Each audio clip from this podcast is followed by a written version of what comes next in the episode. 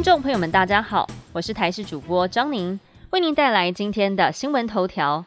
首先关心国内疫情，本土疫情缓步下降中。今天国内新增六点八万例本土个案，中重症五百五十三人，死亡个案两百一十三例。疫情整体走跌，但致死率却在上扬。前台大感染科医师林世璧认为，目前新冠死亡到了高点，恐怕还有两千多人会确诊死亡，最终的致死率可能落在万分之二十左右。对此，指挥官陈时中搬出其他国家数据，表示香港死亡数翻倍，花了十一天；纽西兰则花了十天。台湾进入死亡高峰期，个案数当然翻倍快速，应该看个案减半需要多少时间。而林世璧也呼吁，一切都还来得及，疫情可能还有一阵子高原期，特别是在中南部，尽快去接种疫苗，即便是一剂或是两剂，对重症都有很好的防范。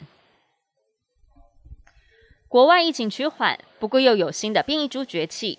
胸腔及重症专科医师黄轩在脸书发文说，最近在美国和英国开始发现 Omicron BA. 点四和 BA. 点五开始崛起，尤其最新一代的 BA. 点五病毒更是以十倍的速度在英国增长。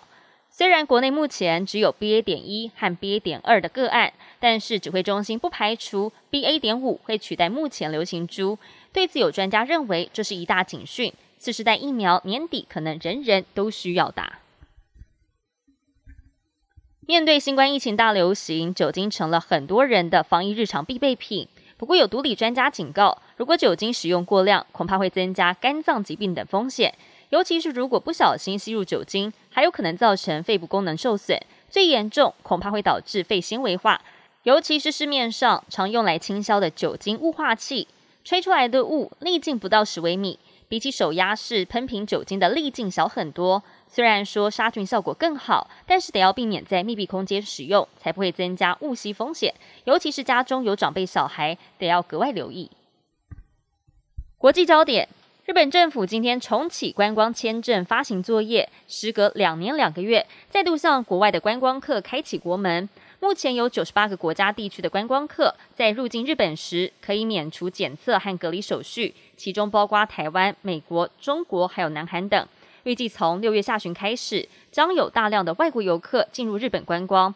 而必须要留意的是，日本当局还没有开放国外观光客的个人自助旅行。目前想到日本观光，都必须要参加旅行社的套装行程。不过，日本最大旅行社 JTB 说，他们没有接到任何要从今天开始的旅行团。本节新闻由台视新闻制作，感谢您的收听。更多新闻内容，请持续锁定台视新闻与台视 YouTube 频道。